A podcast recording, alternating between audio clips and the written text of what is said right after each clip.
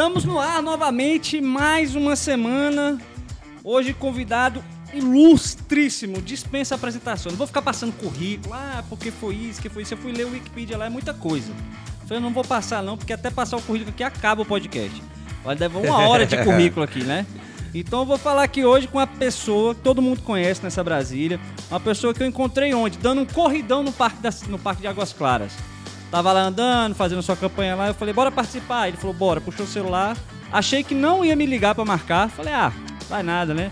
O pessoal dos assessores até falou comigo. Não, ele vai lá e tal direitinho. Aí tô eu aqui, mexendo com as coisas aqui em casa. Gosto de fazer umas obras aqui em casa. Eu tava lá em cima da laje. Aí o telefone toca lá e eu falei, Rodrigo Hollenbeck. Ah, mentira. Atendi. Fala, Thiago, e aí, vamos marcar o um negócio? Eu falei, ô governador, é você e tal. E hoje, sentado aqui. Muito obrigado por estar aqui pra gente bater esse papo. Muito obrigado, Tiago. Alegria muito grande. Quero cumprimentar também a todos que estão aqui nos acompanhando. Alegria muito grande poder compartilhar esse momento aqui com você. Aliás, registrando que o Parque de Águas Claras, estava ali visitando que nós agregamos 31 hectares, que era da residência oficial de Águas Claras, hum. e que nós passamos para o Parque de Águas Claras, trazendo um benefício aí para a comunidade. Ficava ali subutilizado na residência oficial e agora passou a atender a comunidade de Águas Claras e de muita gente que gosta de usufruir daquele parque, que aliás é um parque maravilhoso. Eu notei que quando eu, eu frequ... não frequentava muito lá, que eu não morava nessa área, mas quando eu fui, eu falei, nossa, esse parque parece estar maior. Mas é porque eu tinha uma área que era grande lá do, daquela residência oficial que fica ali, né? Exatamente, ali atrás daqueles quiosques, do quiosque do Carlinhos, aqueles quiosques que uhum. tem ali onde tem, é, são 31 hectares que foram agregados da residência oficial. Além de aumentar a área do parque, isso vai permitir, né, e a gente deixou o projeto pronto, e o governo atual parece estar fazendo, fazer uma outra saída de Águas Claras ah, para a Estrada Parque, uhum. né, que só foi possível fazer graças a essa doação que a gente fez da área da residência oficial para o Parque de Águas Claras. Uhum. O Rolenberg, o seguinte, é, o senhor está candidato agora como deputado federal, né? E aí o seguinte, eu vou te falar um negócio. Você já foi governador, já foi senador, mas eu tenho uma, uma, uma coisa na minha cabeça. Sempre tive vontade de, de, de. Falei que um dia que eu encontrar com algum chefe de executivo, eu tenho que perguntar isso. Então, olha só. Eu chego em Brasília de avião. O senhor já foi governador. Aí chega em Brasília e você vê à noite, assim, aquela cidade toda iluminada. Aí eu olho assim e falo, cara, imagina o cara. Porque você tem, você tem dimensão quando você está vindo do alto, né? Imagina o cara que sozinho é governador disso aqui, cara. Porque você olha aqui, você olha aqui a cidade, olha aqui o condomínio, ah, olha Taguatinga ali. Mas quando você vem no avião à noite, olhando Brasília, você fala, como que o cara dorme à noite sendo governador de uma cidade dessa? Tipo assim, não, você é o governador. A parada tá na tua mão. Cara, você chegou a realizar isso? Porque, assim, beleza, você vai ser candidato, você ganhou. Mas como é que é isso? Você consegue dormir à noite? Que hora que você acorda? Que hora que você dorme? Como é que foi essa experiência? Não, primeiro, você dorme pouco. É. Porque a gente trabalha muito. E não são apenas 3 milhões de habitantes. São 3 milhões de habitantes no Distrito Federal e mais pelo menos 1 milhão de habitantes no entorno uhum. que vivem em função do Distrito Federal. Então, realmente é um desafio muito grande. E eu, particularmente, Tiago, eu peguei um momento muito difícil da história do Distrito Federal. Uhum. Peguei o momento mais difícil de se governar o Distrito Federal até então, porque, veja bem, a gente vinha de uma crise financeira muito grande no país todo, a crise econômica grande. Sim. Eu peguei o Distrito Federal completamente quebrado, financeiramente quebrado.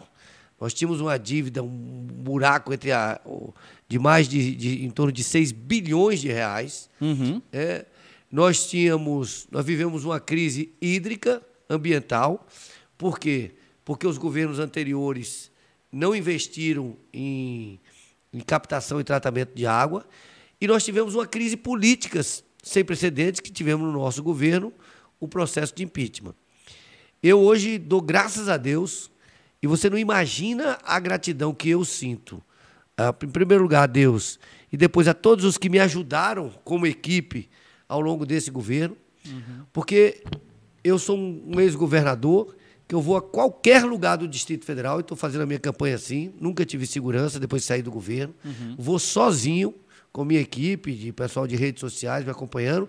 Eu vou na rodoviária, eu vou nas feiras, eu vou nos BRTs, eu vou nos eventos. E tranquilo. E sou tratado com muito respeito, com muito carinho pela população. Graças a Deus, sou um governador que tive todas as minhas contas aprovadas e uhum. nunca, nunca em toda a minha vida fui deputado digital, deputado federal, senador, governador, respondi a um processo por corrupção.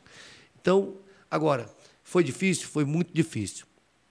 Foi muito sacrifício? Foi muito sacrifício. Mas hoje eu olho e percebo que, quatro anos depois, o reconhecimento ao nosso governo hoje é muito maior do que era há quatro anos atrás. Que a gente não fez tudo que a gente gostaria de ter feito, uhum. mas a gente fez tudo aquilo que era possível dentro daquele momento de muita dificuldade que estava passando o Brasil e o Distrito Federal. Ah, é, quando o senhor falou dessa parte da, da crise hídrica, aquele projeto do, de captar água do Lago Paranoá foi na, na sua época, não foi? Não, veja bem.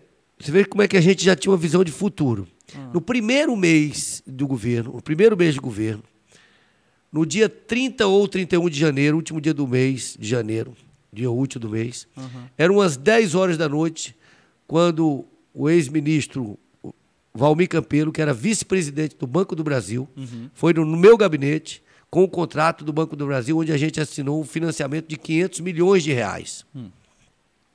Era um projeto que já tinha sido iniciado no governo Aguinero, um projeto de financiamento, uhum. que eles não liberaram para o governo Aguinero por causa exatamente da crise financeira que estava, da falta de confiança na, na gestão. Sim. E aí nós assinamos. E grande parte desses recursos nós já alocamos para a construção da estação de captação e tratamento de água do Corumbá, que fica ali em Valparaíso, atrás da Avan, ali, uhum.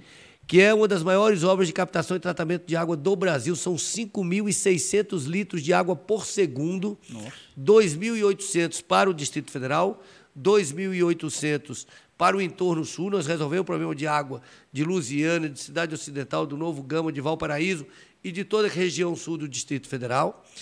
E, além disso, nós fizemos a estação de captação de tratamento de água do Lago Paranoá e a estação de captação de água do Torto.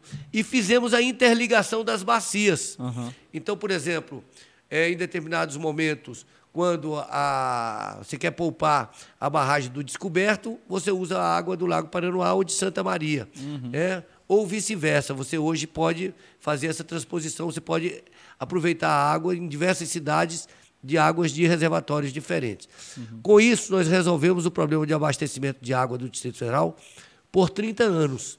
Por pelo menos 30 anos. Você veja que agora nós estamos no final da seca, e nossos reservatórios estão acima de 50% da sua capacidade. Ou seja, graças às obras que a gente fez, pensando no futuro, que se a gente a gente começou a fazer isso em janeiro do primeiro ano de governo. E nós deixamos 98,5% da obra do Corumbá é, pronta e paga. Uhum. Ela só, nós só não inauguramos porque Goiás deu problemas jurídicos lá, teve caso até de polícia, teve ação da Polícia Federal teve problema, só conseguiram concluir agora no governo Caiado. Senão, nós tínhamos já inaugurado essa obra no final do nosso governo, porque nós pagamos 98,5% dela. Agora, é interessante você falar, né? Porque o ser humano é assim, né? A gente só lembra do, da, da coisa quando tá ruim, né?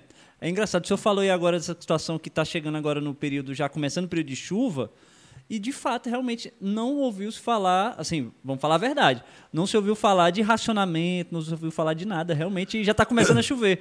Então, assim, se fosse o contrato, ah, olha, racionamento, essa é, coisa toda. Graças às obras que a gente fez.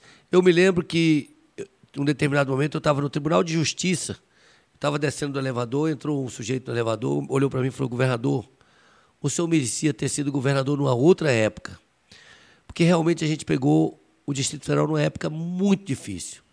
Mas Deus sabe o que faz. Eu acho que a minha responsabilidade, o meu compromisso com o Distrito Federal, e eu, desde o primeiro dia do governo, eu pensei assim: eu vou fazer aquilo que é certo. Uhum. Eu não vou estar preocupado com reeleição. Eu vou fazer aquilo que é certo. E eu tenho convicção que talvez se fosse um governador com outro perfil, talvez não tivesse conseguido chegar ao final do mandato como a gente chegou uhum. é, com a cidade arrumada do ponto de vista financeiro. E se hoje o atual governador está conseguindo fazer obras importantes para a cidade, ele está conseguindo fazer porque nós deixamos a casa arrumada do ponto de vista financeiro. E grande parte dessas obras foram projetadas, ou licitadas, ou iniciadas, ou quase concluídas no nosso governo. Por exemplo, o trevo de triagem norte, uhum. ele foi, o trevo de triagem norte, ele foi, nós fizemos 90% dele. Nós pagamos 90% dele. Você vê que a obra ela vai na frente e o pagamento vai atrás. Uhum. Quando a gente deixou o governo, a gente já tinha pago 90% da obra do trevo de triagem norte. O túnel de Taguatinga foi licitado no nosso governo. Aquele viaduto da, da EPIG foi licitado, foi, do, foi, foi licitado no nosso governo. Então, assim, e o que não foi licitado foi projetado no uhum. nosso governo. E o atual governador só está conseguindo fazer essas obras porque nós arrumamos a casa. E eu sempre dizia o seguinte: quando você fala em arrumar a casa, não é arrumar a casa por arrumar a casa financeiramente, é para você poder fazer aquilo que é o papel do Estado. É uhum. É pagar o servidor em dia, é dar um aumento justo para o servidor público, é fazer as obras de infraestrutura que precisam ser feitas. E vejam, com toda a dificuldade financeira, nós fizemos 90% do trevo de triagem norte, nós fizemos um novo hospital da criança, são 202 leitos, 38 leitos de UTI pediátrica, um hospital modelo para qualquer país do mundo, nas palavras do diretor-geral da Organização Mundial de Saúde. Nós fechamos o segundo maior lixão do mundo e nós colocamos os catadores de material reciclável para trabalhar em centros de triagem, recebendo 300 reais por tonelada de resíduo separado. Nós asfaltamos grande parte do sol nascente. É, Infelizmente, o governo parou a obra depois que a gente saiu. Nós asfaltamos grande parte aqui de Vicente Pires. Uhum. Nós asfaltamos. Nós asfaltamos todo o Porto Rico, todo o Buritizinho. Nós inauguramos 36 creches. Lembrando que a creche não é só construir a creche. É construir a creche, é contratar professor, mobiliário, é botar para funcionar. Uhum. E nós, para você ter uma ideia, o governo atual, com toda a, a saúde financeira que nós deixamos, ele fez oito creches. Nós fizemos 36 creches. Então, é, eu acho que nós temos um legado de realizações e isso sem nenhum escândalo de corrupção. Uhum. Com todas as contas aprovadas e, como disse, nunca respondi a um processo de corrupção na minha vida. Foi na, na, na, na, época que você assumiu lá, que rolou aquela história lá que assumiu, aí, não sei se foi na sua época, que falou assim, não, eu tô assumindo aqui, tem 40 mil na conta. Foi nessa época, não? É, na verdade, no terceiro dia de governo, o secretário de Fazenda que eu trouxe de Minas Gerais, que tinha sido secretário de Fazenda do Anastasia, do governador Anastasia, era uma pessoa muito experiente, doutor Colombini, ele falou, governador, não tem dinheiro para pagar salário. Não tinha dinheiro, os professores não tinham recebido as férias, uhum. não tinham recebido o décimo terceiro. E os professores não podem sair de férias se não receber o adiantamento. Você estava pegando o governo então, do Agnello, né? Do Agnello. Uhum. Então, assim, a gente pegou uma situação financeira totalmente arrasada. É, as empresas estavam quebrando, empresas terceirizadas estavam há quatro, cinco meses sem receber.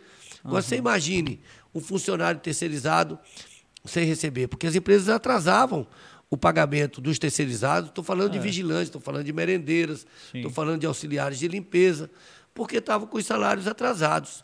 E nós deixamos, botamos isso tudo em dia. Nós tínhamos 600 milhões de reais de dívidas só na saúde. Nossa. E nós deixamos tudo pago. E, e aí as pessoas não entendem, mas pô, vou te dar um exemplo. Teve uma vez que quebrou um tomógrafo. Uhum. E quebra um tomógrafo faz uma falta danada para a população, que o tomógrafo é, é importante né, um exame para ser utilizado em exames importantes, para quem vai fazer cirurgia, para fazer todo, vários procedimentos. Uhum. E a empresa não consertava, não consertava. Eu liguei para o presidente internacional da Siemens, na Alemanha, para pedir para ele consertar, porque ele tinha uma dívida de 2 milhões, eles queriam receber a dívida para consertar, só que você sabe que na administração pública você tem uma ordem cronológica. Uhum. Você tem que obedecer essa ordem cronológica. E antes do pagamento dele tinha 70, 80, 100 milhões é, a serem pagos. E nós não tínhamos dinheiro.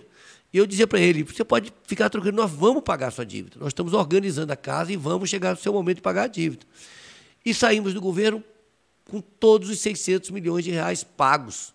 Isso quer dizer o seguinte: já no final do governo não faltava mais remédio, né? os, os procedimentos estavam em dia, nós conseguimos zerar várias filas de cirurgia. Por quê? Porque conseguimos zerar a, a dívida. Uhum. Os fornecedores é, atuavam com muito mais presteza, com muito mais boa vontade do que no começo do governo. O senhor falou aí dessa parte da, do tomógrafo lá. É, nesse governo agora, é, colocaram um sistema lá no, no hospital de base, lá parece que é IGES que chama, né? IGES, eu não sei como é que é. Tem gente que gosta, tem gente que não gosta, tem gente que fala que aquilo lá só serve para desviar dinheiro, tem gente que. Tudo é errado. O que, que o senhor acha desse sistema? Acha que funciona, não funciona, tem que mudar? Veja bem, vamos recuperar os fatos. Nós criamos o Instituto Hospital de Base, que é o mesmo modelo do Sara Kubitschek. É um, um serviço social autônomo, 100% público, 100% gratuito. Fizemos um contrato de gestão. Nesse contrato de gestão, ele tinha o mesmo orçamento do primeiro ano de governo. Nós conseguimos agilizar os procedimentos de compra. Nós estávamos comprando 10% mais barato. Nós contratávamos por CLT. Então, cada médico ele tinha metas a cumprir. Se ele não cumprisse, ele poderia ser substituído com facilidade. E nós não fizemos nenhuma indicação.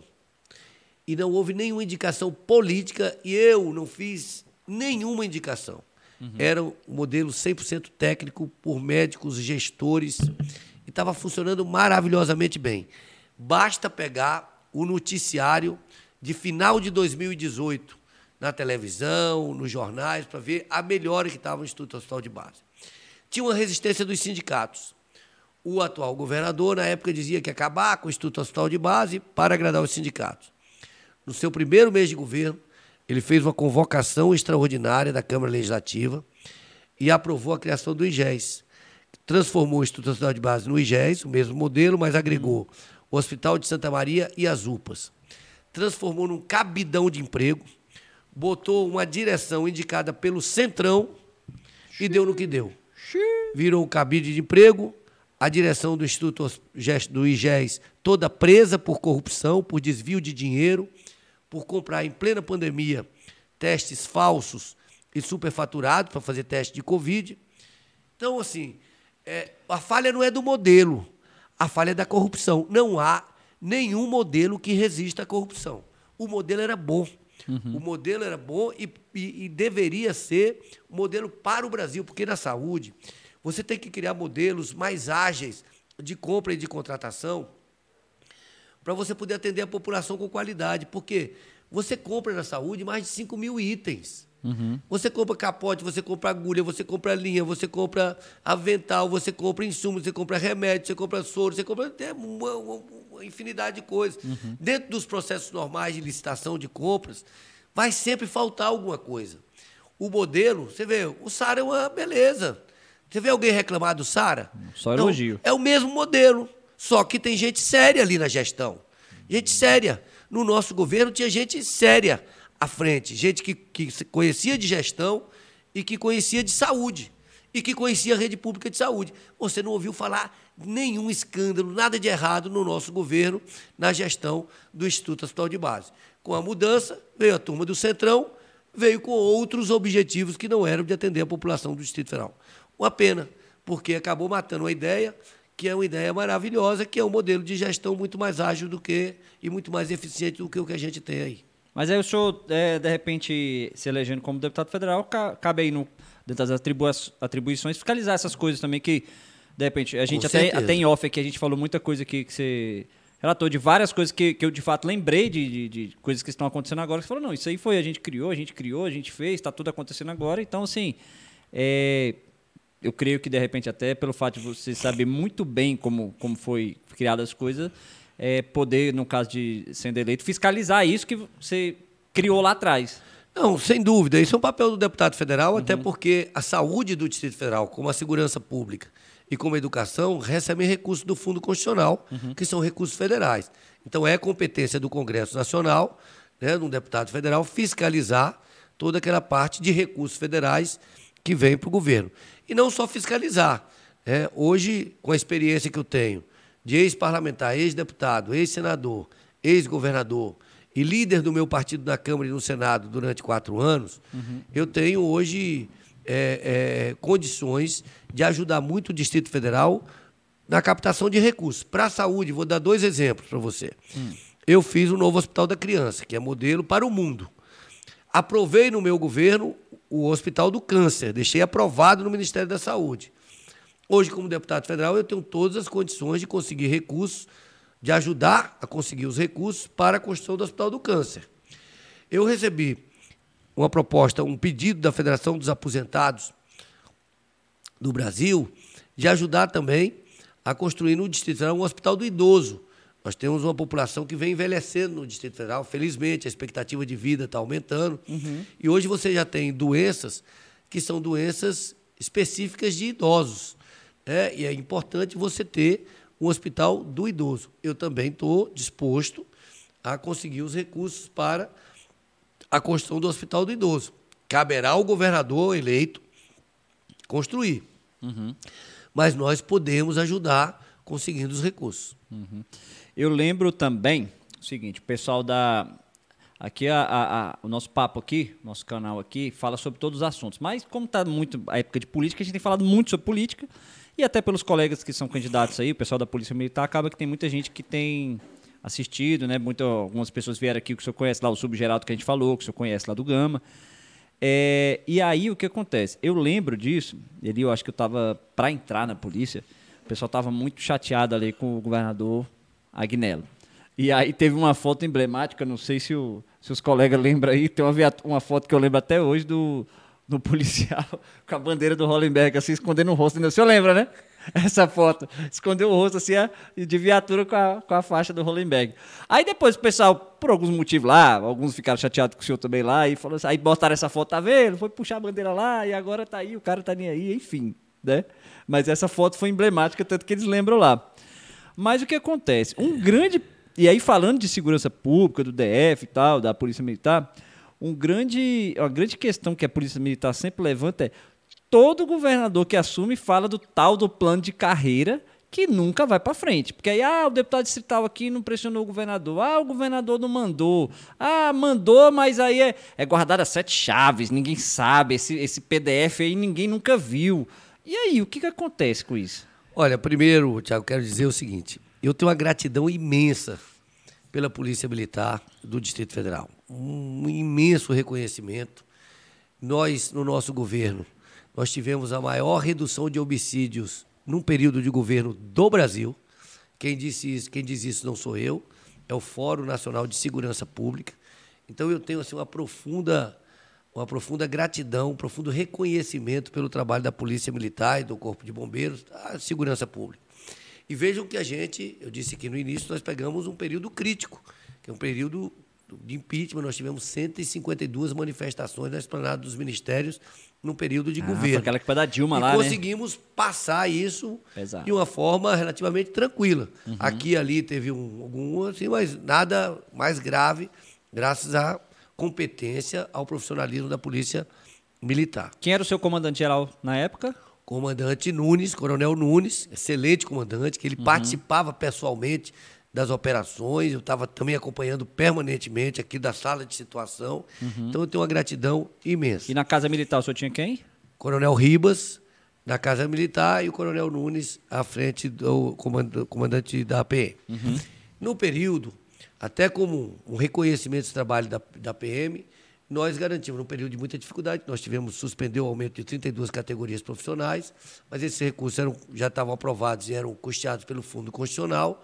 Nós garantimos o aumento, a parcela de 5% no 2015, uhum. né? e duas parcelas do auxílio moradia 2016, 2017, que deu um aumento aí de em torno de 15%, quase 16% para a Polícia Militar. Além disso, a gente comprou viaturas, 700 viaturas novas para a Polícia Militar atuar. Nós, pela primeira vez, compramos coletes balísticos para toda a corporação. É, nós fizemos o Shoaem, que garantiu a promoção de oficiais. Nós fizemos os concursos né, para soldados da Polícia Militar. Nós fizemos. Nós fizemos o CAEP, fizemos o CAP, toda vez que a gente fazia o CAP com mais de, de 500 policiais. Então, nós fizemos várias, várias reduções de interstício, apesar da governança que cuidava da economia, da, da, parte econômica, da parecer contrário, tal, nós fizemos as Eles são sempre contar essa redução, eles nunca querem. E com isso nós conseguimos fazer 10.283 promoções ao longo do nosso governo. Então, vejam bem, E, e eu deixei pronto, pronto, um plano de cargos e salários com, esse, com essa reivindicação antiga, que é a promoção independente de vagas, e com os policiais atingindo o topo da carreira com 16 anos. E eu tinha um compromisso, me lembro que eu fiz uma reunião na ARUC com os policiais militares e bombeiros e disse, assumi o compromisso. Olha, se eu me reeleger governador, é, antes de, de terminar este mandato, eu encaminho para o Congresso Nacional, para a Presidência da República, a Presidência da República encaminhar ao Congresso Nacional o plano de cargos e salários com essas características, com promoção independente de vagas e com 16 anos para chegar no topo da carreira. É, infelizmente, a população do Distrito Federal resolveu trilhar um outro caminho, uhum. eu não me reelegi. Mas eu tenho um compromisso, compromisso até pela gratidão e pelo reconhecimento da importância da PM, do trabalho da PM, e como a PM foi importante no meu governo, de eleito deputado federal, ser um representante da Polícia Militar, do Corpo de Bombeiros, das Forças de Segurança no Congresso Nacional, uhum. é, e com esse compromisso de trabalhar, qualquer que seja o governador, no sentido dele encaminhar o nosso plano, o plano que a gente deixou pronto, ou seja, com as alterações que ele considerar necessárias, mas eu trabalhar lá dentro pela aprovação desse plano de cargos e salários, né, independente de vagas, e com essa condição de o policial poder chegar ao topo da carreira com 16 anos, como, aliás, em todas as outras carreiras. O policial militar e o, e o bombeiro, ele, ele é até discriminado nesse sentido, uhum. porque nas outras categorias você consegue uma, uma, uma, uma promoção, você consegue é, uma promoção funcional é, em muito menos tempo, o que não é hoje uma realidade na Polícia Militar e no Corpo de Bombeiros. É, o senhor, a gente falando de segurança pública, eu não sei se é porque eu puxo sardinha para o meu lado, mas é, eu vejo a segurança pública, é, todos, lógico, a saúde é importante, a, a, a, educação é importante, mas eu vejo sempre a segurança pública como um ponto onde, assim, se a segurança vai muito bem, as outras coisas parece que acabam indo um pouco mais a reboque, as coisas parece que acontecem mais. E aí eu dou um exemplo disso seguinte. O senhor foi secretário de turismo. Foi. E assim, eu acho que no Brasil inteiro sofre um problema de que as pessoas, é, as pessoas têm medo de fazer turismo, até internacionalmente de vir para o Brasil o turismo, por conta da, da questão da segurança. Né? Então, se você tem ali uma, uma força de segurança, é, não desmerecendo né, as outras forças, mas a Polícia Militar que de fato está ali ostensivamente né, na rua, se, mostra, se mostrando presente, e a relação da sensação de segurança, se você tem uma valorização desse policial que eu acho que deixa a desejar e deixou a desejar em praticamente todos os governos por conta dessa de, coisa da, da, da, restauração, é né, uma coisa que bate muito forte, que sempre assim parece que no final do governo, não, mas se eu for me eleger e tal. E isso impacta na motivação dos policiais para trabalhar bem, para você ter policiais mais bem qualificados que se sentem motivados a até a, a, a realizar melhores treinamentos e, e, e apresentar um serviço melhor para a comunidade. E isso impacta nas outras situações, como, por exemplo, o turismo, na área que o senhor trabalhou. Eu creio que o senhor, o senhor trabalhou na área de turismo lá, eu acho que talvez a questão da segurança era uma área que impactava ali a questão do turismo também para o senhor, ou não? Não, sem dúvida. A segurança é extremamente importante, porque é a vida das pessoas, né? a tranquilidade das pessoas, é, é o patrimônio das pessoas, enfim. É, a segurança e a sensação de segurança são questões importantíssimas. E é claro que você tem que valorizar o profissional. E, e o Fundo Constitucional prioriza a segurança pública. Ele uhum. coloca claramente que a segurança pública no Distrito Federal tem que ser custeada integralmente pelo Fundo Constitucional do Distrito Federal e as áreas de educação e de, e de saúde subsidiariamente. Então, eu reconheço que essa questão é importante.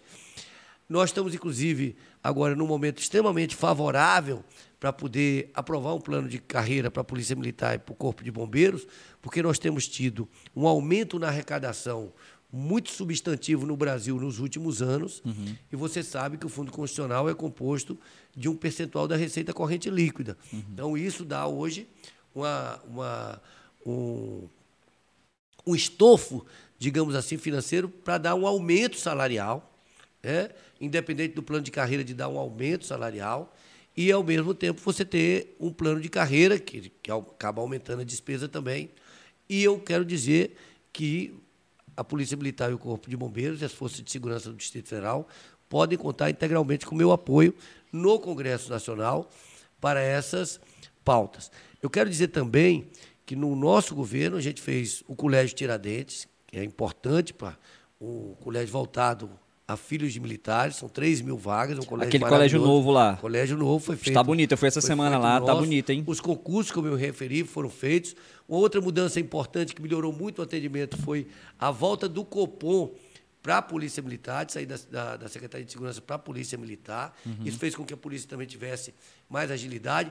O TCO, o termo circunsta- circunstanciado de ocorrência, que valoriza o trabalho do policial militar. O policial militar não fica perdendo tempo na delegacia. Isso também e isso se tornou uma referência para o Brasil. É, desenrola o atendimento da- da população, né? Vários estados brasileiros acabaram adotando esse modelo, inspirados no modelo do Distrito Federal. Então, assim, eu digo com muita propriedade, porque com conhecimento de causa, da importância da Polícia Militar, do Corpo do Bombeiro, das Forças de Segurança e do meu compromisso é, de ajudar essas corporações no Congresso Nacional, essa e outras corporações também, a área de educação, a área de saúde, então no Congresso Nacional, é, é.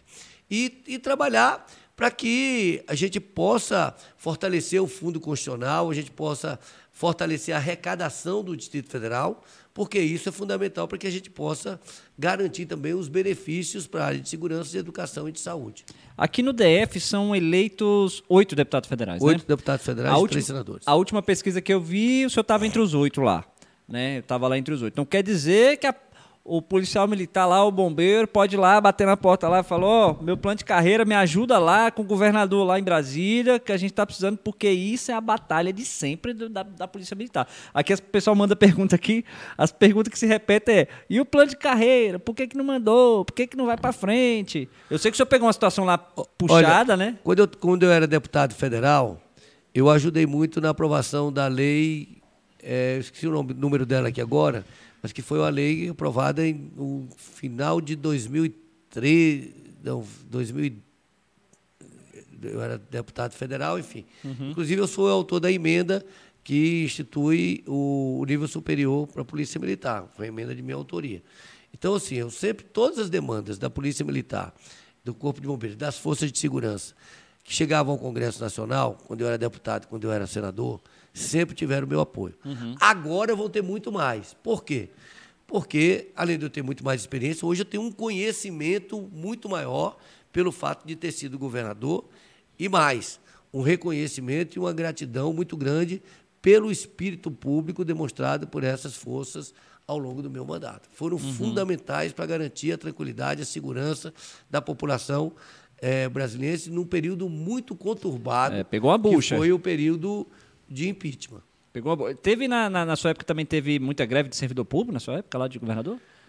Teve muita greve de servidor público, porque a gente teve que tomar algumas medidas duras, do- necessárias, do- mas duras, do que dinheiro foi lá porque não tinha recurso para pagar o aumento do servidor público, da terceira parcela dada pelo Agnello. E você veja como é que são as coisas, olha só. Eu peguei o, estado, o DF quebrado. E, por exemplo, em relação aos professores, em relação aos PMs eu, e aos bombeiros, eu paguei os 5% é, de aumento do primeiro ano é, e paguei as duas parcelas de auxílio moradia, o que deu mais ou menos um aumento de 15%. Em relação aos profe- professores, por exemplo, tinham duas parcelas a serem pagas, de 3% de aumento. A primeira eu paguei em março. A segunda, que era a última que era para ser paga em outubro, eu não dei conta de pagar porque não tinha recursos financeiros nem orçamentários para pagar. Era impossível pagar. Não paguei. Mas, quando deixei o governo, na LDO e na lei orçamentária, eu já tinha deixado uma previsão no orçamento, lei, de 600 milhões de reais para iniciar o pagamento da terceira parcela de todos os servidores das 32 categorias profissionais no primeiro ano do governo seguinte. Olha que a lei orçamentária, a LDO e a lei orçamentária, elas são encaminhadas antes da eleição. Sim, sim. Tá? E eu já previa 600 milhões de reais para pagamento da terceira, início do pagamento da terceira parcela das 32 categorias profissionais. No caso dos professores, a última parcela que seria paga em outubro. O atual governo, que pegou as contas arrumadinhas, com dinheiro em caixa, na campanha, ele prometeu que pagaria no primeiro ano de governo. Não pagou.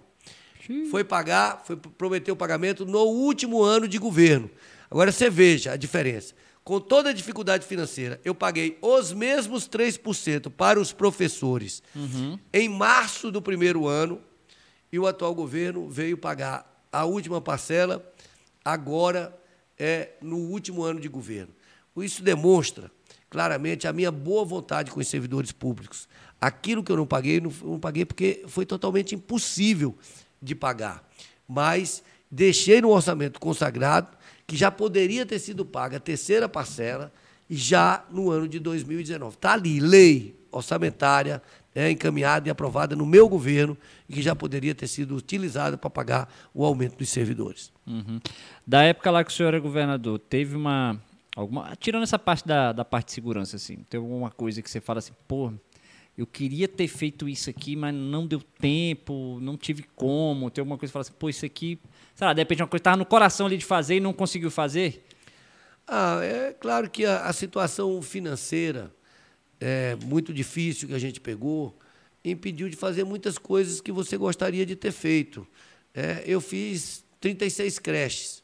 Eu gostaria de ter feito 70, uhum. entendeu? Eu gostaria de ter dado aumento para os servidores públicos, né? ter pago o aumento. Não foi possível é, pagar. É, tem obras é, importantes que poderiam ter sido feitas, sendo feitas por falta de recursos. Gente, e hoje a população reconhece isso. Sabe que eu estou na rua fazendo campanha, converso com a população. Muita gente até me cobrava é, no início da campanha, pô, por que você não é candidato a governador? Por que você não é candidato a governador? Eu vejo pesquisas que as pessoas dizem assim, pô, o Hollenberg foi injustiçado, ele arrumou a casa, ele uhum. merecia outra oportunidade, no segundo governo dele ele faria muita coisa, e certamente faria mesmo, porque Sim. uma coisa é você iniciar um governo com o Estado saneado, é. sem dívidas. Outra coisa é você pegar com as empresas quebrando por falta de pagamento, atraso de pagamento, empresas de construção, empresa terceirizada, todo tipo de empresa. Então, assim, é claro que a gente faria muito mais, mas eu digo para as pessoas: olha, o Congresso Nacional é muito importante. Todos os grandes temas de interesse nacional vão passar pelo Congresso Nacional. Sim. E eu quero agora ajudar o Distrito Federal como deputado federal, independente de quem seja o governador. Eu acho que é melhor estar no legislativo, que lá você fala, fala, fala e aí tá tudo certo, falou o que não, tem que falar. Não, mas faz também, assim. Não, eu, não estou falando que não faz. Eu tô te falando porque pelo menos lá você pode subir na tribuna lá, falar, ah, bater, não sei cobrar. o quê. E aí foi o que eu tava te falando, do avião chegando em Brasília, você olha para Brasília daquele tamanho e fala, porra, é só um cara mandando isso tudo aí. Não, rapaz, eu vou dizer uma coisa, assim, é, eu hoje, com a experiência que eu tenho, eu tenho convicção que eu vou poder ajudar muito o Distrito Federal, independente de quem seja o governador. Porque é o seguinte, passou a eleição, uhum. é claro, você pode ser oposição, pode ser governo, tal, só que é o seguinte, tem uma coisa que está acima dos partidos, está acima do interesse individual partidário, que é o interesse da população. Sim. Eu sempre agi assim. Então, tudo aquilo que for bom para a população do Distrito Federal, você pode ter certeza, uhum. vai ter o meu apoio. E hoje eu vou dizer, por exemplo, eu, como governador, tinha um problema sério, é, que só a minha experiência, meu relacionamento no Congresso Nacional foi capaz de resolver. Uhum. Que era o quê? Você tinha várias empresas saindo do Distrito Federal. Por quê? Porque o Estado de Goiás oferecia incentivos fiscais maiores que o do Distrito Federal. Então, hum. as pessoas levava suas empresas para Goiás. E aqui andou, andou 20 quilômetros saiu. Vai lá para Valparaíso. É. Então. E o que, que aconteceu? É, por quê? Porque os governos faziam leis distritais, uhum. o Ministério Público questionava essas leis na Justiça, anos depois, essas leis eram consideradas inconstitucionais, e isso criava um passivo enorme para as empresas que vinham é, é, recolhendo tributos numa lei que foi considerada inconstitucional. Isso gerou uma confusão, tal, então as empresas estavam saindo do Distrito Federal. Eu, com minha capacidade de articulação, governador, eu fui a um senador de Pernambuco, que era do meu partido, na ocasião líder do PSB, uhum. senador Fernando Bezerra. Pedi para ele apresentar um projeto que, que, que, eu elaborei, com minha consultoria do governo. Uhum. Que qual era o projeto? Era que o Distrito Federal poderia conceder, o Distrito Federal ou qualquer outra unidade da federação, poderia conceder os mesmos incentivos que os mesmos estados daquela região. Hum. Então, isso permitiu que o Distrito Federal concedesse os mesmos incentivos fiscais que Goiás. Com isso, nós não perdemos mais nenhuma empresa. Nenhuma empresa deixou o Distrito Federal em função de ter incentivos fiscais maiores em Goiás. E muitas voltaram. Então, assim, eu estou dizendo isso para mostrar que a experiência, a capacidade de articulação né, que eu tenho no Congresso, por ter sido deputado, por ter sido senador, por ter feito muito relacionamento lá. E o conhecimento que eu tenho de quatro anos de governo, do, das necessidades do Distrito Federal, me permitem dizer com muita tranquilidade que eu vou poder ajudar muito o Distrito Federal. Uhum. É, especialmente trazendo recursos para o Distrito Federal, para obras importantes, que necessariamente dependem de recursos federais, que você não vai conseguir fazer só com recursos do Distrito Federal. Expansão do metrô. Isso é um assunto também sério aqui para Brasília. O povo fica doido com isso aí. Pois olha, deixa eu lhe dizer. Eu fiz três estações do metrô. Uhum. Eu fiz a do Cine Brasília, eu fiz da 110 Sul e eu fiz a da de Águas Claras. Uhum. Eu deixei pronto os projetos de expansão do metrô em Ceilândia e Samambaia. O de Samambaia eu deixei assinado com a Caixa Econômica Federal o financiamento para a obra. É, não sei por que, que o governador não iniciou, o atual governador não iniciou a obra de expansão de Samambaia. Mas são obras que exigem recurso federal. Sim. Eu tenho o compromisso de buscar esses recursos na Câmara dos Deputados, qualquer que seja o governador, para ajudar nessas obras. Eu fiz 90% do trevo de triagem norte e batizei de Joaquim Roriz, em homenagem ao governador, ex-governador Roriz, pelas obras que o Roriz fez. Depois de JK, o Roriz foi o grande construtor em Brasília. E eu sempre fui oposição ao Roriz. Mas é como eu disse, eu sei reconhecer uhum. os méritos das pessoas. Eu coloquei, batizei o nome de Joaquim Roriz, por reconhecer que o Roriz tinha sido um grande construtor de Brasília. Uhum. Pois bem, eu fiz 90% dessa obra. Deixei paga 90% da obra do Trevo de Triagem Norte. Agora, para essa obra ficar completa, para a mobilidade de quem mora em Sobradinho e Planaltina ficar completa, a gente precisa fazer o BRT ligando o plano piloto a Sobradinho e Planaltina. Uhum. Eu tenho o compromisso de buscar os recursos né, para fazer essa obra do BRT ligando o plano piloto ao Planaltina. Uhum. Reforma do Teatro Nacional. Eu recuperei o Espaço Cultural Renato Russo, eu recuperei o Centro de Dança, eu construí o Complexo Cultural de Planaltina, eu construí o Complexo Cultural de Samambaia, eu iniciei as obras de recuperação do Museu de Arte de Brasília, eu fiz dois Céu das Artes na Ceilândia, eu fiz um Céu das Artes no Recanto das Emas, mas não tive condições de fazer a reforma do Teatro Nacional porque era uma obra muito cara. E eu tive que refazer é. o projeto, porque o projeto deixado pelo governo passado era um projeto de 300 milhões de reais. Não tinha condições de fazer um projeto de 300 milhões de reais. Uhum. O que, é que nós fizemos? Nós dividimos os projetos em etapa, aprovamos os projetos e agora, como deputado federal, eu tenho o compromisso de buscar os recursos para a recuperação do Teatro Nacional. Então, assim, uma das minhas prioridades no Congresso Nacional e eu sei como fazer, uhum. eu tenho experiência, sei como fazer, é buscar recursos para essas obras fundamentais, estruturantes do Distrito Federal, na área de mobilidade, especialmente na área de mobilidade, são obras caras uhum. e que precisam necessariamente de recursos federais. O Teatro Nacional não andou nada né, nesse, nesse, nesse governo agora? Não, não, nesses quatro anos não. E a gente deixou também os projetos prontos, inclusive os projetos é, separados, você podia fazer por etapa, uhum. recuperar primeiro a sala Martins Pena, depois Sim. a sala Vila Lobos, né, recuperando assim o Teatro Nacional todo. Mas eu tenho o compromisso de trabalhar para buscar os recursos necessários para essa obra, que é uma obra que deve ser feita em parceria do governo federal com o governo local, até porque nós estamos falando do Teatro Nacional pois na é. capital da República. Pois é. É uma obra, é, é, não só pela sua importância ali para do teatro, mas assim, uma obra icônica ali no centro de Brasília, muito bonito, cartão postal e tal. E eu vejo também que está lá largado e tal, e não vai para frente, né? O senhor falou aí da, das empresas que estavam saindo, você me fez lembrar aí a questão de muitas empresas que quebraram na época de pandemia. O senhor teria feito alguma coisa diferente nesse tempo de pandemia aí? O senhor acha que a forma que foi lidar, como lidaram com a pandemia foi o jeito certo? O que, que o senhor acha disso? Olha, é muito difícil dizer estando fora do governo. Uhum. É, eu não vou ser irresponsável, não vou ser leviano de fazer uma crítica fácil, nunca fiz isso. Uhum. O que, que eu acho que deveria ter sido feito? Primeiro, se eu fosse governador, teria feito. Eu teria, logo no início da pandemia, teria montado uma comissão de altíssimo nível, de gente especializada em saúde pública, para poder me orientar. Uhum. Isso eu teria feito. É, e não teria desativado os hospitais de campanha. É, que isso, acho que foi um equívoco enorme que o governo que fez aquele no Teatro Nacional, no Teatro Nacional, no Estádio no Nacional, Nacional e fez, seguida... fez, desativou tal. E teria feito tudo com muita seriedade, porque assim, é lamentável. Primeiro, a corrupção é lamentável em qualquer momento. Uhum. Agora, em plena pandemia, você tem uma equipe na saúde que é toda presa, que foi toda toda a cúpula da saúde foi presa por corrupção é uma, essa é uma, uma coisa muito grave. Ela, ela se torna muito mais grave em função da pandemia.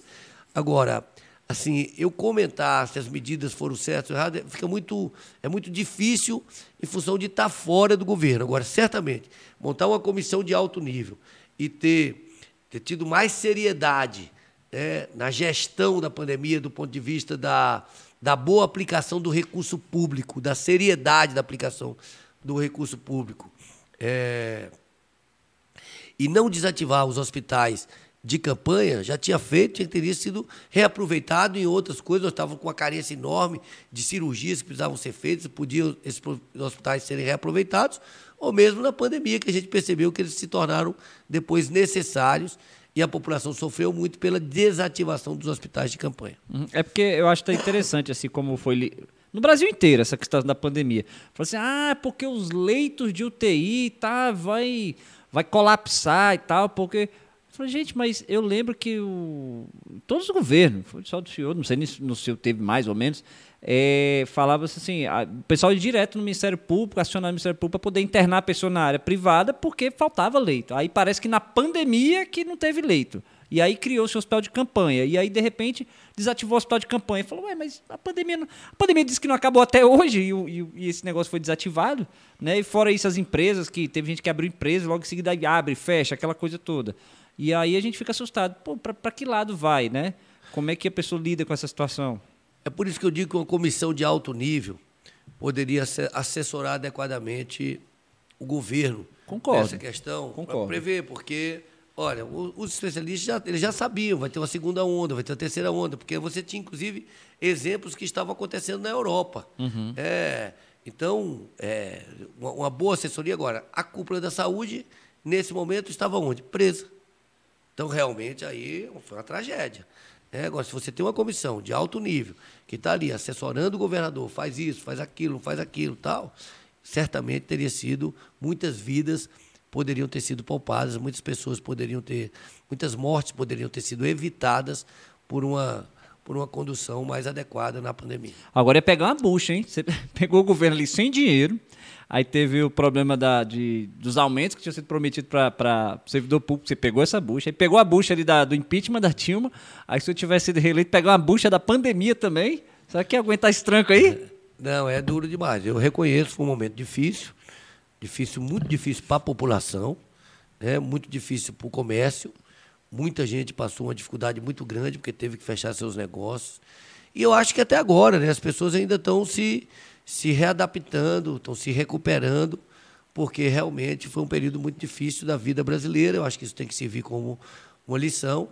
É muito importante também agradecer aqui a todos os profissionais de saúde. A gente ficou muito clara a importância do Sistema Único de Saúde, que foi quem segurou a onda mesmo, foi o Sistema Único de Saúde. Uhum. E eu sou um defensor grande do Sistema Único de Saúde, que eu entendo que a maior conquista da Constituição Brasileira de 1988 é o SUS, é o Sistema Único de Saúde. Eu iniciei uma trajetória política como chefe de gabinete de um senador que era médico, Jamil Haddad, que foi um dos grandes batalhadores, junto com Sérgio Aroca, na Constituição de 1988, pela criação do Sistema Único de Saúde. E nós temos que fortalecer o Sistema Único de Saúde. Os profissionais de saúde, eles deram um exemplo de patriotismo, de espírito público muito grande ao longo da pandemia. Muito legal. O, Ô, Vitória, Vitória tá me lembrando do tempo aí que o, o governador aqui, né? A gente chama o governador, né? Pelo pela, pela, o, o histórico, né? Aí eu tava lembrando aqui. Vou, vou fazer até um elogio para você agora. É, na frente das câmeras e fora das câmeras, a mesma pessoa, tranquilão, gente boa. Perfil muito agregador, que eu acho legal. Acho bem bacana. Desde a primeira vez que, ali que eu te conheci, o perfil muito agregador. Isso eu acho bacana. Eu acho que esse, esse discurso e não pode ser só o discurso, né? Do tipo assim, que não, não importa quem vai, quem vai ganhar, quem vai estar tá lá ou não. É importante é, é, é, conversar, porque eu acho que de fato é isso. O interesse da população, isso é crucial. O interesse da população tem que estar em primeiro lugar. Eu acho que esse negócio da, da oposição pela oposição, isso me cheira só a, a, a interesse pelo poder. Não me parece ser o seu perfil, realmente, assim, olhando assim, não me parece ser o seu perfil. É, então, assim, faço votos que, que siga nesse caminho aí para poder inclusive eu bater lá na portinha lá e cobrar um pouquinho lá da, da, das promessas que está tendo, não só para a corporação, quanto para Brasília toda. Vitória, a gente tem pergunta aí, porque a gente tem que caminhar para o final, porque eu, eu, eu já chego com dó. Quando chega candidato aqui nesse horário, viu, Rolenberg? Chega candidato nesse horário aqui, quando entra ali, eu já vou oferecendo, já vai dando balde de café, né? Porque uma hora dessa você já passou em quantas cidades hoje? Já passou em que, quantos lugares aqui hoje? Olha, hoje comecei meu dia no BRT de Santa? Maria, 6 horas da manhã. 6 horas da manhã. BRT de Santa Maria. E fiquei conversando com a população, os BRTs lotados, lotados, tem que resolver aquilo, tem que botar mais ônibus, lotado, lotado, lotado. É, depois eu fui tomar um café da manhã no Laticínio Zaraguaia. Depois eu fui visitar um amigo agricultor familiar é, do, é, ali na, no núcleo rural Casa Grande, é, o Dantas. É, depois eu fui é, ao Porto Rico, condomínio Porto Rico, onde eu asfaltei o condomínio todo. Já contei quatro. É, então, do condomínio Porto Rico, eu fui no trio elétrico conversando com a população em Santa Maria. É, é, na parte da tarde, nós fizemos uma caminhada. Depois, no início da tarde, eu tive algumas reuniões é, administrativas no comitê. Depois, nós fomos para a rodoviária de Brasília, fizemos uma grande caminhada na rodoviária de Brasília, éramos Sete. umas 400 pessoas. Ainda foi fazer Depois- caminhada. Da- da- da- o sétimo lugar ainda foi caminhar. Depois eu, eu subi no trio elétrico e fui fazer uma, um giro ali Deus. pela área central de Brasília, conversando com a população. Agora estou com você aqui.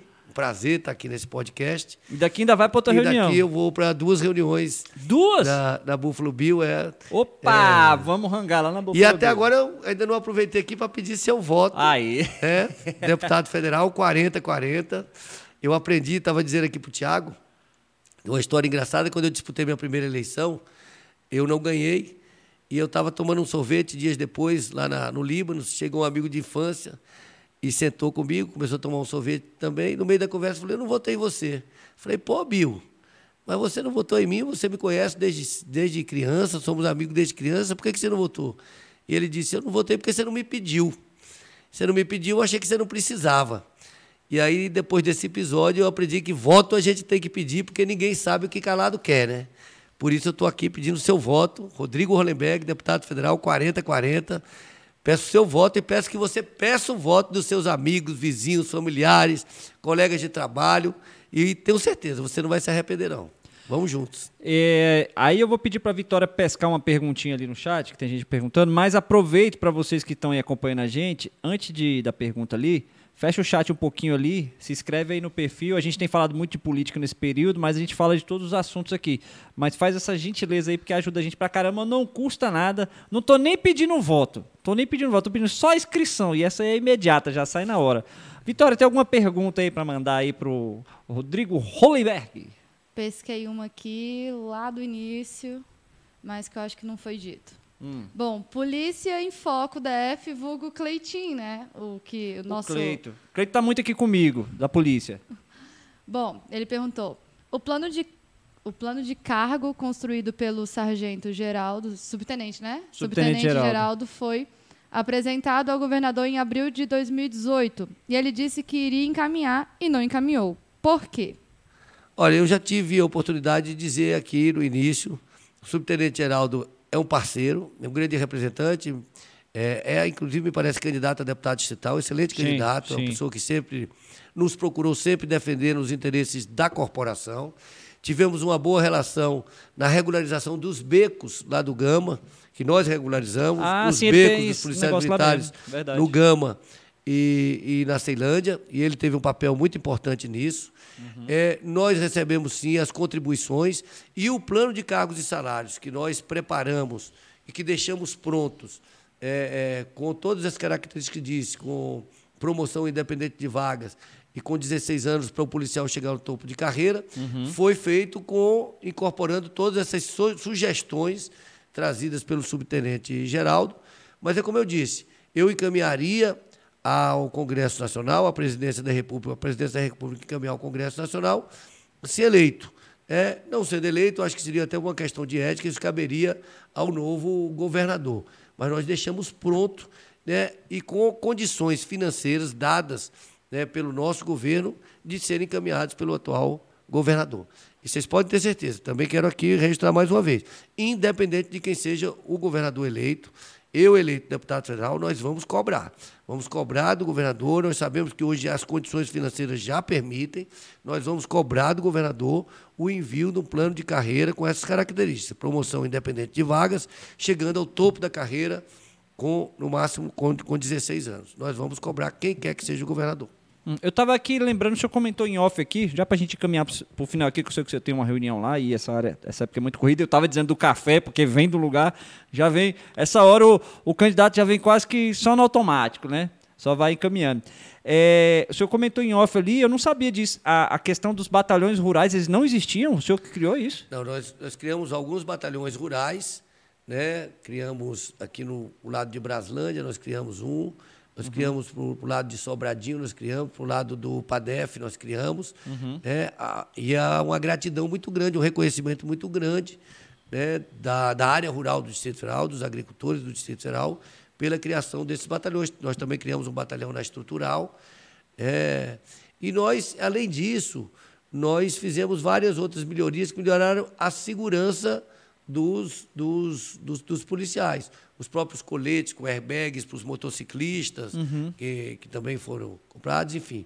Mas a, ah, os batalhões rurais foi uma, uma conquista do nosso governo, uma realização do nosso governo. Se eu pudesse elencar, assim, como candidato, como candidato não, como eleito já lá, deputado federal, o que, que o senhor olha para Brasília e fala assim, cara, isso aqui é prioridade máxima prioridade máxima para a população do DF, não necessariamente para a polícia. O que, que senhor podia dizer sobre isso?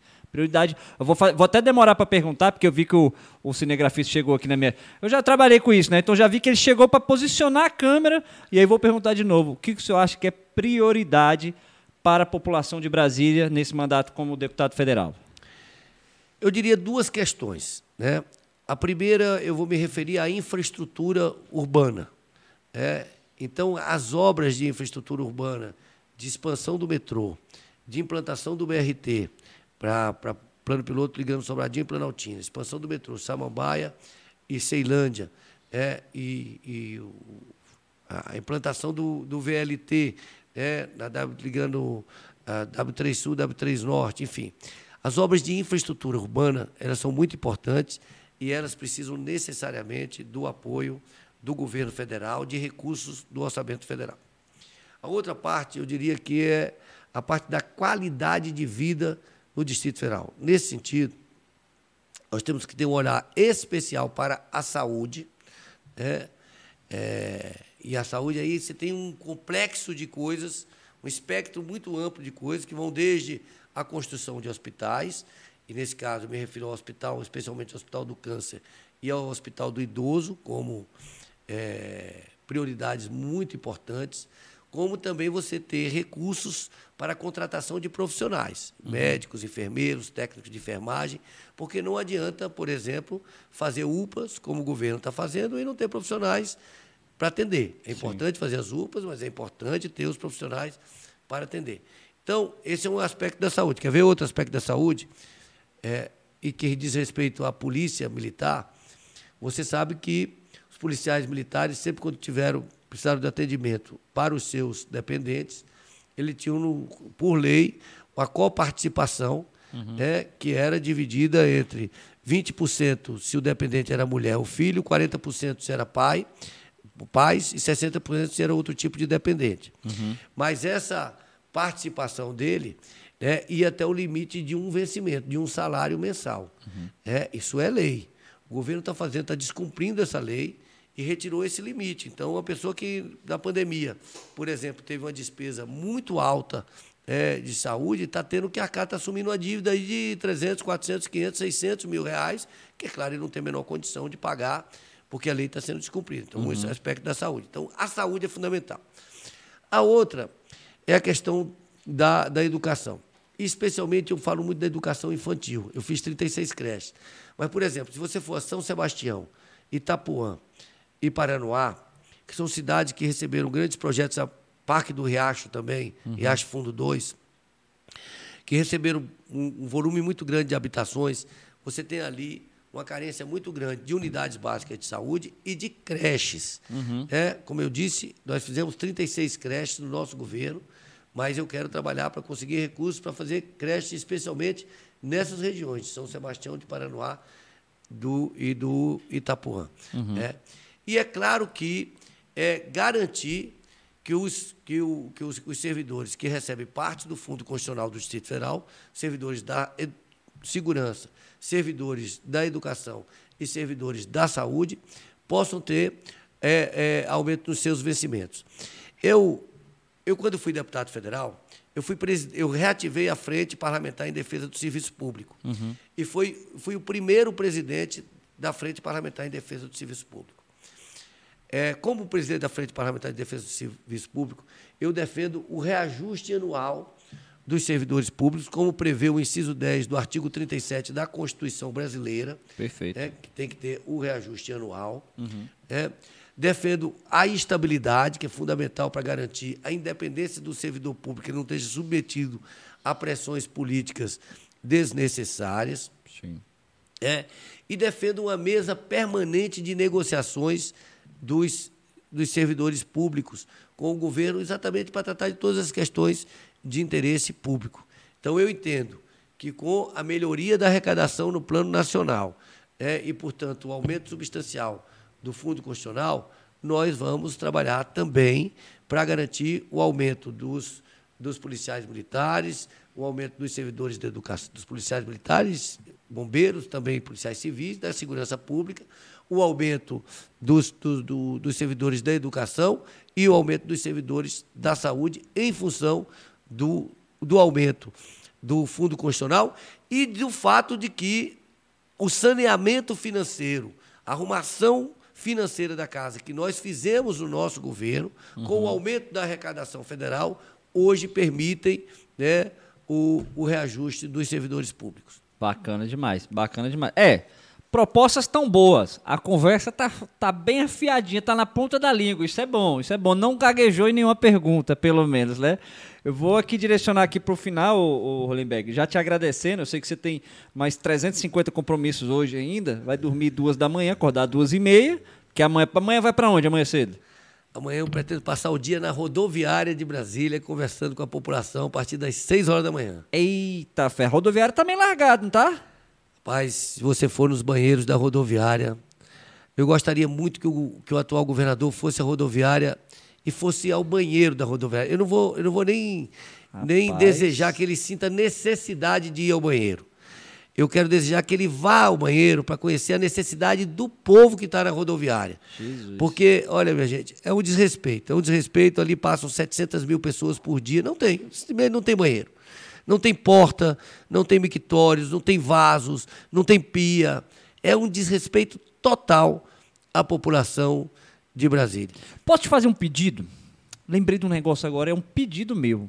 Tem nada a ver com isso, mas é um pedido meu. Anote a assessoria para futuramente. Esteve aqui, não- você não deve conhecer, mas tem um perfil é, de Instagram que é o, o Histórias de Brasília, que é do João Amado. né? Ele faz um perfil, não sei se os senhores conhecem aí, é Histórias de Brasília. Ele publica fotos antigas sobre Brasília, fala sobre a história de Brasília, sobre várias coisas. Tem uma foto antiga que ele publicou no perfil dele, que eu não sabia disso, que a tem o, o, o, o, relógio da Praça Relógio Taguatinga. Na rodoviária de Brasília tinha uma réplica desse relógio. E aí ele publicou, falou, le- lembra disso, Vitória? Aí ele publicou uma foto antiga em preto e branco dessa réplica do, do, do, do relógio que tem lá em Taguatinga que nunca funciona aquele lá, que eu não sei o que, que acontece. Acho que enfim. tiraram até o. Então, é o pedido que eu vou fazer aqui pro, pro Hollenberg agora. Não precisa firmar compromisso, não. É o pedido. Se conseguir, beleza. Aí o seguinte, ele falou que esse relógio ficava lá também, na rodoviária. É a réplica, com, só aquela parte quadrada. O gêmeo, o gêmeozinho. É, o gêmeozinho. Não tem o da, da Praça da Taguatinga? Só aquela partezinha quadrada ficava pendurado lá no, no- na rodoviária. Aí disse que não parou de funcionar há muito tempo, aquele relógio lá, e tiraram de lá. Aí eu falei pra ele, né? Pro João Amado, que é dono desse perfil de Brasília, sabe, sabe muito da história de Brasília. Eu falei, e o que, que fizeram com esse relógio? Ele falou, cara, deve estar abandonado em algum galpão aí do GDF esse relógio. Eu falei, meu Deus. E, e o senhor foi secretário de turismo. Tem muito a ver com isso também. gosta, me parece também gostar muito da parte da cultura Gosto, do DF. e, não, e não sabia dessa história. Aí ele me falou isso aqui, e aí eu falei, onde é? Ele falou, cara, deve estar abandonado em algum galpão. Eu falei, meu Deus do céu, imagina esse relógio reformado, lá bonitinho na rodoviária de Brasília, aquilo lá, o tanto que isso ia ser bacana. Então eu quero te fazer um pedido. Deus quiser, o senhor vai ser eleito. Eu acho que eu tava, as pesquisas que eu vi lá, possivelmente o senhor, tá, o senhor já estava entre os oito, então, Deus quiser, vai dar certo, né? De de repente, quando o senhor estiver lá, fazendo esse pedido, se o pessoal anotar, se o senhor lembrar, ir atrás de saber cadê esse relógio, que é o irmão gêmeo do que está lá na Praça do Relógio É, Taguatinga. eu fiquei curioso agora, porque não sabia dessa história. Você sabe que a rodoviária de Brasília é um projeto do Lúcio Costa. Sim. Não é do Niemeyer, é um projeto do Lúcio Costa. E é um projeto muito elogiado pelos urbanistas de Brasília e do Brasil todo. E eu vou te falar, pensa um lugar que eu gosto, é a rodoviária. Eu, todas as minhas campanhas, o meu local preferido para fazer campanha é a rodoviária. Porque na rodoviária, primeiro você está ali, né, no mesmo plano de, de todo mundo, as pessoas podem reclamar, podem criticar, podem reivindicar, podem agradecer, podem. É, é, é uma interação completamente humana. Humana, ali de igual para igual com todo mundo. E eu gosto de chegar lá sem muita movimentação. Hoje a gente até foi lá com muita gente, fizemos um bandeiraço lá, tal, mas não é o que mais me agrada, não. Eu confesso que eu gosto de chegar lá, eu com mais duas ou três pessoas, e ir na fila, quando a fila está parada, conversando com as pessoas. Quando as pessoas começam a entrar no ônibus, eu já vou para outra fila, porque eu gosto de conversar com as pessoas, ter tranquilidade, olhar dentro dos olhos e tal, e ouvir as pessoas. E a rodoviária é, é Brasília, e Brasília é o Brasil, né? Ali tem de tudo, é uma diversidade impressionante. Bem no centro ali, né? Outro dia eu estava lá na rodoviária e comecei, começou a ter a rolar um, um, um show de break. E os Legal. meninos até é, é, fizeram um super reconhecimento a mim, porque eu sempre apoiei o hip hop naquele momento, foi super legal. Mas eu já vi de tudo naquela rodoviária. É, então, assim, é, é um lugar que eu gosto de estar lá. E eu vou, eu vou levantar essa questão. Eu não sabia. Levante. Não vou saber disso. Agora, agora eu tenho o telefone do Hollenberg. Não mude de telefone, Hollenberg. Não, agora nunca eu tenho, mudei. Não, eu Nunca tenho o telefone do Hollenberg. Então, quando ganhar, Deus quiser vai ganhar lá, eu vou ligar pro Hollenberg. Deixar passar pelo menos seis meses aí, porque, né? Ó, você fala esse negócio que vai ganhar, vai ganhar. Meu pai dizia que tem um anjo da boca mole no céu que fica dizendo amém. Então, que ele diga amém. Aham. E Mas que não- você vote, né? Não basta você tem que votar também. Eu estou aqui mais uma vez pedindo o seu voto. Deputado federal Rodrigo Ronenberg, 4040, para defender Brasília e o Brasil acima de qualquer diferença política, partidária. Você pode contar comigo que Brasília sempre vai estar acima de qualquer interesse, o Brasil vai estar sempre acima de qualquer interesse. É, e eu quero ajudar a nossa cidade. Faço política para servir. Você sabe que quando eu fui candidato pela primeira vez na minha vida, eu tinha um caderninho azul, que era um caderninho de doação, eu fui pedir uma contribuição, e a primeira contribuição foi de minha mãe. Deu 500 reais. E ela escreveu assim no caderninho, eu tenho esse caderninho guardado até hoje. Quem não vive para servir, não serve para viver. Boa. E esse é meu lema na política, é servir a Brasília, servir especialmente a população mais necessitada. E eu gostaria muito de ter seu voto para continuar servindo a Brasília e ao Brasil. Então, aí agora que eu tenho o telefone do Hollenberg, essa situação é curiosa, né? Tem a ver com turismo, tem a ver com cultura. Eu vou depois mandar um, um zapzinho lá, quando senhor tiver tempo lá, vai estar lá na Câmara, aí falar amém. Amém. aí eu. para levantar essa situação, que eu acho que é muito legal. Muito legal, tem muito a ver com, com Brasília. E eu vou pegar esse, esse corte desse vídeo e vou mandar pro, pro João Amador lá do História de E Brasília. você sabe pra encerrar isso. aqui, eu estou vendo que o tempo também, eu já estou apertado do tempo. Isso. Mas você falou de turismo. Vou dizer de uma outra coisa que eu me orgulho muito. Hum. De ter aberto a orla do Lago Paranoá para todos. Eu ia te perguntar isso, verdade. Porque Deu eu trabalhava trabalho. no Lago Sul e quem ficou se lascando lá pra poder. Ó, tá tendo confusão lá, tá tirando lá a cerca, corre lá e o pessoal querendo brigar com o pessoal da GFIS, um rolo, eu lembro disso. Olha, Mas foi muito bom, ficou bom aquilo Sofremos lá, hein? pressão. Mas é tal história, o que, do que eu falei. O que é certo tem que ser feito. né? independente de que vai ali, Sabe- vai, vai a- ó, ali grandes interesses foram afetados, era gente Desculpa te interromper. Sabe com quem eu conversei muito? Valmir Amaral. Ixi, ficou bravo demais. Nossa Conversei muito com ele, mas era cada serviço chegava lá, e ele, aí a mãe dele morava lá, e ele falava aquele, aí falava os nomes bons de você, eu não posso repetir. Senhora. Agora, Tiago, olha só. Eu tenho um orgulho, rapaz. Eu vou naquela Ficou muito bacana Eu vou, eu vou naquele eu Praia gostei. Norte, por exemplo, que a gente fez aquela praia lá na Praia Norte. Você vai domingo ensolarado lá, tem 5 mil pessoas. Isso eu achei legal, É não, do isso é legal Itapuã, é é, do. Paranoá, é do Varjão, é de todas as cidades do Distrito Federal que vão lá para curtir o lago. Uhum. Eu digo sempre o seguinte: o lago é nossa praia, a praia não pode ser de alguns, a praia é de todos. né? E hoje nós Uhum. Achei temos nossa legal. praia. Eu, Mas eu, é isso, eu, eu amigo. te perguntar isso lá mesmo, mas assim, foi bom que você levantou a situação que eu tava lembrando. Falei, tem que perguntar pra ele sobre isso. Mas eu, eu achei fantástico aquilo lá, achei legal, legal pra caramba lá. Realmente é, o projeto que foi feito lá ficou bem bacana mesmo. E eu, fui, eu dou mó 10 naquilo ali. Tive muito problema, culpa sua, mas gostei, mas gostei de estar lá. Ô Lemberg, o seguinte, pedir pro pessoal que ainda tá no chat aí, se inscreve aí antes de sair. A Vitória vai colocar aí na tela aí, se inscreve, curte, compartilha, depois vai lá na rede social do Brasólia. E aí já acompanha lá pra gente, se inscreve lá também, segue a gente. E aí queria agradecer o Rolenberg e dar mais uma oportunidade de fazer o quê? De pedir o voto. Falar da rede É. social. É isso. Pô, Me siga nas redes sociais, Hollenberg PSB, tudo minúsculo. né? o Instagram, Facebook, Twitter. é, é, mande mensagens. Queria muito pedir seu voto. É, é uma eleição difícil, a eleição sempre é muito difícil, mas a gente está animado. Quero aqui agradecer o carinho que eu tenho recebido da população do Distrito Federal por onde eu ando, o respeito e dizer com to- toda franqueza: Estou aqui para servir. Peço a Deus que, se, que me proteja, que me inspire, para que eu esteja sempre à altura da confiança da população de Brasília. E eu quero trabalhar. Nunca tive tão, tão animado, tão entusiasmado a trabalhar por Brasília, pelo Brasil, para poder retribuir tudo que a população de Brasília já me deu, para que eu possa retribuir nesse momento. Vamos juntos. Não esqueça desse número, hein? 4040, no dia 2 de outubro, deputado federal. Vamos juntos. Isso aí, agora vamos aproveitar, né, Vitória? Vamos ali na churrascaria com o Rolenberg, passar, comer uma picanhazinha, um churrasquinho, participar dessa reunião aí. Eu topo, eu topo. Tá certo, Vou dizer não. Pessoal, vocês que acompanharam até agora, agradeço muito. Não se esqueçam, se inscrevam aí, depois vão lá no Instagram, acompanha lá o, o Rolenberg, que amanhã, 6 horas da manhã, ele vai estar na rodoviária. E você que vai estar na rodoviária amanhã, já cobra dele lá, já cobra dele as melhorias lá. Rolenberg, obrigado por você estar aqui, obrigado pessoal que tá todo aí, todo mundo, gente fina, desde o primeiro momento aí, foram super receptivos aí da gente bater esse papo aqui. E espero que de repente a gente tenha a oportunidade de bater esse papo mais pra frente, já como deputado federal. Beleza? Ó, o anjo da boca mole do céu dizendo amém. tá certo. Pessoal, obrigado por quem ficou aí até agora. Um boa noite. Vitória, dá uma boa noite aí e tchau, tchau pra nós. Boa noite, galera. Se inscreva. Valeu, minha gente.